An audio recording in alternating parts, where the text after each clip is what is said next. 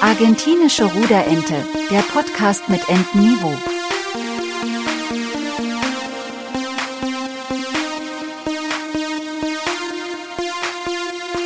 Mit Johannes und Marco. Kann man mit Arschlöchern Geld verdienen? Das ist eine super Frage. Ich, die brennt mir schon die ganze Woche auf der Zunge und ich würde sagen, wenn ich raten dürfte, wäre es OnlyFans.